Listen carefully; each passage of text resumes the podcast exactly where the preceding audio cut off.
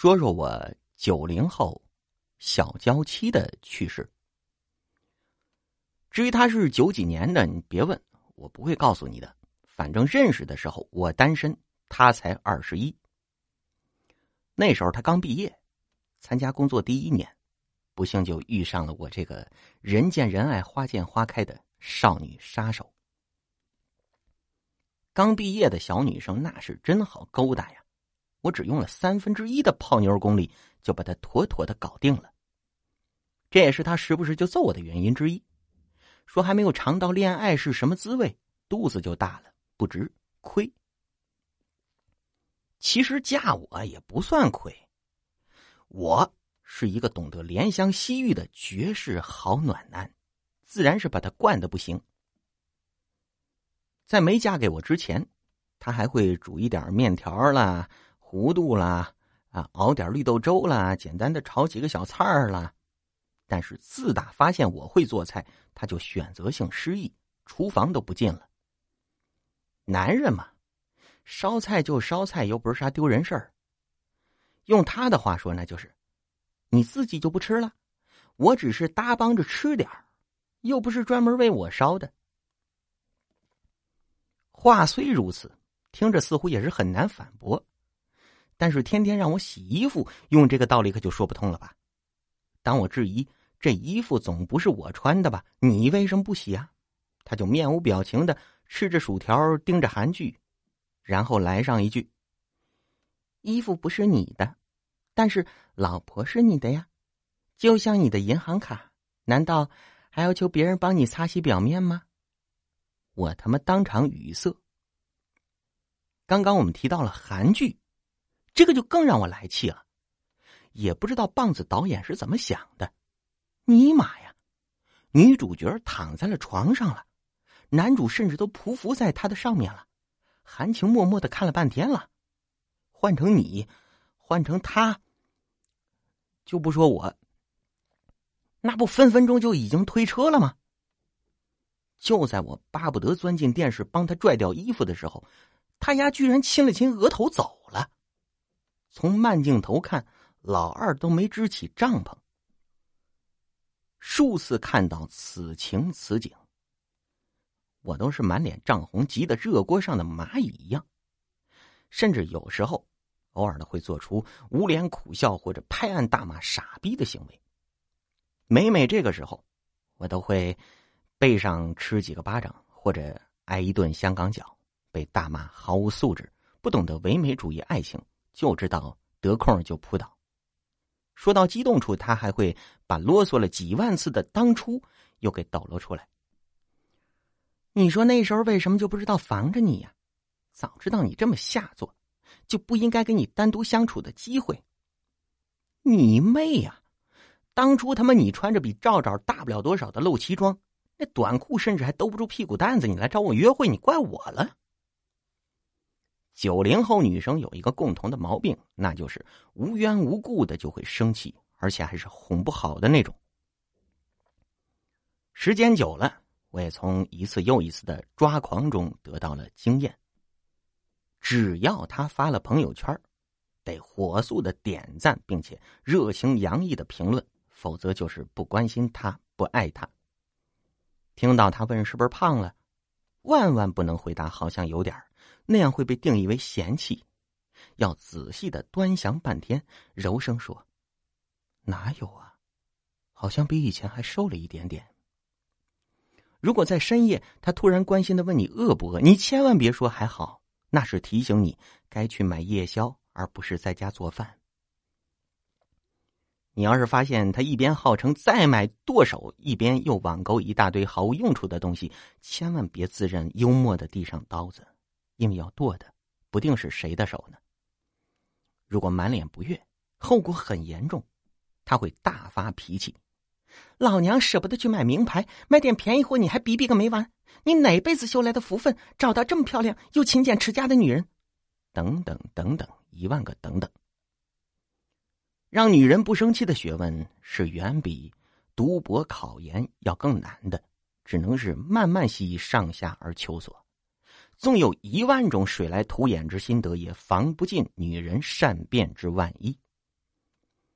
生气当然得哄啊，哄女人也是一门学问。其他女人我哄的不多，我没发言权，但是我媳妇儿目前掌握的无外乎就是几种：第一是买买买，第二是要想方设法的组织语言把责任揽在自己身上，并且主动认错；第三是要在人前给足他面子。他会要求你在人多的时候扯着他的手说：“别生气了，都是我不对。”在店里要经常在有人注视时，时不时的喂他一口饭菜，特别是在生气的时候，还假装不吃，就要软磨硬泡的喂，以至于那次早餐在 N 多人的围观之下，强喂了三碗稀饭、两个茶叶蛋。后来他撑吐了，我们打了起来。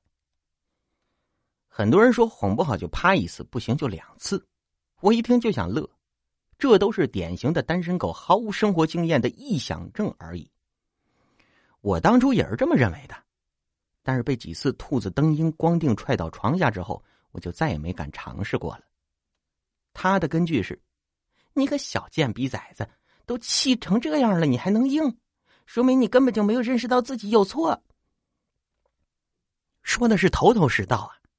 圣人的标准要求着我，但是轮到他身体很诚实的时候又不一样了。冷战之中，他多次趁着我夜里熟睡，半夜摸着黑啪啪我，天亮了还假装不知道，还继续黑着脸跟我冷战。僵局嘛，当然得有一个先打破的，他是属于气不消你别烦他，气消了自己会粘上来那种。如果他阳光灿烂的笑，那是真没事了。假如阴阳怪气的来和好，那可要当心他使诈报复了。非常典型的吃过他两次亏。有一回，忽然说买的文胸和蕾丝内裤自己穿着没什么感觉，让我试穿下给他看看，不好就退货。我憨憨的脱光了，穿戴好了，又左扭右扭的摆着造型给他看，没想到这货悄悄的录了像。发到朋友圈以及儿子学校的家长群里去，标题是“变态男在家偷穿我内衣被抓现行”，那个点赞呐，刷刷的。就连跟他差点决战在小区之巅的我的前女友都点赞发了么么哒的表情，害得我半年都没敢去学校开家长会。另一次，是他突然说和好，叹了口气说。这么多年了，好久没一块去外面逛了。你骑着电瓶车，带我到西湖边上玩吧。我当时很感动啊，有点担心说电瓶车没什么电了。结果他抱着我的脖子，大不了一起推回来嘛，多浪漫呢，还可以锻炼身体呢。果不其然，回来没电了。当他往电瓶车上一坐，让我把他推回家的时候，我知道，我。上当了。就在那天的烈日下，我奋力的弯着腰，在后面推着电瓶车奔跑着。他兴高采烈的在车子上坐着，扶着把，不停的吆喝着：“快点老高，好棒哦！”尼玛呀！要不是我喘气像头牛，脑壳子哗哗淌汗，我差点都听硬了。啊，老高是他极度高兴时叫老公的谐音。为了让他开心，十多里路经过几个充电点，我都假装没看见。我是怕打扰了他的兴致。我比较胖，回到家里，两半肥臀，大腿的内侧磨的是又红又肿，起了许多的水泡。几天走路都跟中了风似的。像类似这种被他捉弄的事情数不胜数，防不胜防。虽然我很绝望。但是我能怎么办呢？只能是痛并快乐着。这货在家基本是不做饭的，所以每次出差我都是很担心，会炒不少的可以在冰箱保存很久的菜，让他热着吃。也试图教他做一些简单的菜，毕竟外卖吃太多是会伤胃的。那次要出门一个多月，我加工了一冰箱的菜，想想撑不了多久。就买了不少的土豆啊、山药啊、萝卜之类的，可以存放很久的蔬菜。他看我很担心的样子，有些感动的说：“老公，放心吧，我不会饿着我自己的。”忐忑的出差回家，刚进小区，李姨一见我就夸：“哎呦，你媳妇儿啊，比你有情调多了。那窗户种了那么多爬山虎，绿油油的，可好看了。”我一看自己家的二十二楼，可不是嘛，郁郁葱葱的一大片呢，为整个小区平添了不少的清新的田园气息。于是我激动的一路跑回家，开门一看，没人，一股长时间没住人的尘土气息扑面而来，然后我到厨房一看，瞬间惊呆了，厨房的窗户没关。梅雨季节，间歇性的降雨已经滋润着那堆土豆啊、山药啊，长出了无数条的青藤。植物的向阳的习性，让这些藤蔓全部爬向了窗外，构成了大都市中一道百年难遇的风景。我火速的驱着车去了几十里外的丈母娘家，果不出所料，小舅子一见我见了救星似的，紧握着我的双手，都快哭了。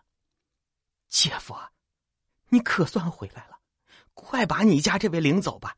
哎，倒不是嫌他在这儿吃住了一个多月啊，关键是他还嫌我菜做的不好吃啊。我坐到媳妇儿下班，他一开门看见我，兴奋的一下扑上来，紧紧的抱住，火火的嘴唇，貌似还在寻找着我的嘴巴。小舅子、丈母娘一见，都跑到自己的房间，把门关上了。一肚子怨气早已经化为无踪无影，千言万语都在彼此能清晰感受到的咚咚心跳中，也灰飞烟灭了。不灭的童真让他并不觉得自己哪里做错，相反的，回到家，他还很兴奋，作业都不收，就让我赶紧去绿化带弄几盆泥土回来，兴致勃勃的把那些土豆啊、山药啊栽进了土里，放在了窗外。当成了盆景，我也只能是乐呵呵的陪着他一起倒腾，也没什么好抱怨的。古话说得好，要想生活过得去，必须厨房带点绿嘛。所幸的是，随着年龄的增长以及生活的历练和岁月的洗礼，媳妇儿终于成熟长大，慢慢的懂事了，知道开始心疼我了。早上能够早早的起床，为我做上一顿暖心又暖胃的早餐。回老家过完暑假的儿子也过来了，母爱的伟大力量让他主动承担了制作一日三餐的任务，也不再无缘无故的发脾气了。家里里里外外都收拾的井井有条，擦得一尘不染，实现了由懵懂少女到贤妻良母的完美蜕变。感谢大家能够耐心的听完这些夫妻小事，最后跟大家道个歉，对不起啊！后面说他成熟懂事那一段是他看见我的稿子了，拿着刀架着我的脖子逼着我写的。如果我不发帖，那么十八年后我们再见吧。